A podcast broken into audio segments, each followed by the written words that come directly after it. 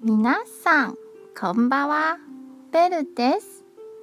今日は私が好きな台湾庶民のグルメを紹介します。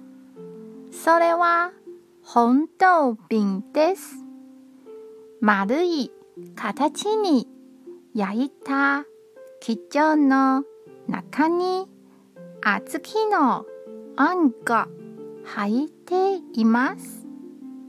これは日本にもある食べ物ですね。台湾のあんは日本のに比べて甘さがかなり控えめです。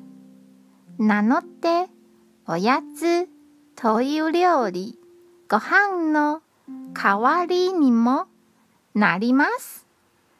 私はよくお昼ご飯に食べますよ。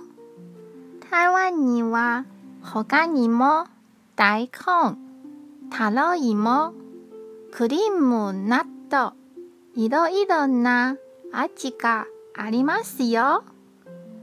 皆さんはどんな味が好きですか？よければコメントしてくださいね。今日も一日お疲れ様でした。ゆっくりお休みくださいね。じゃあ、またね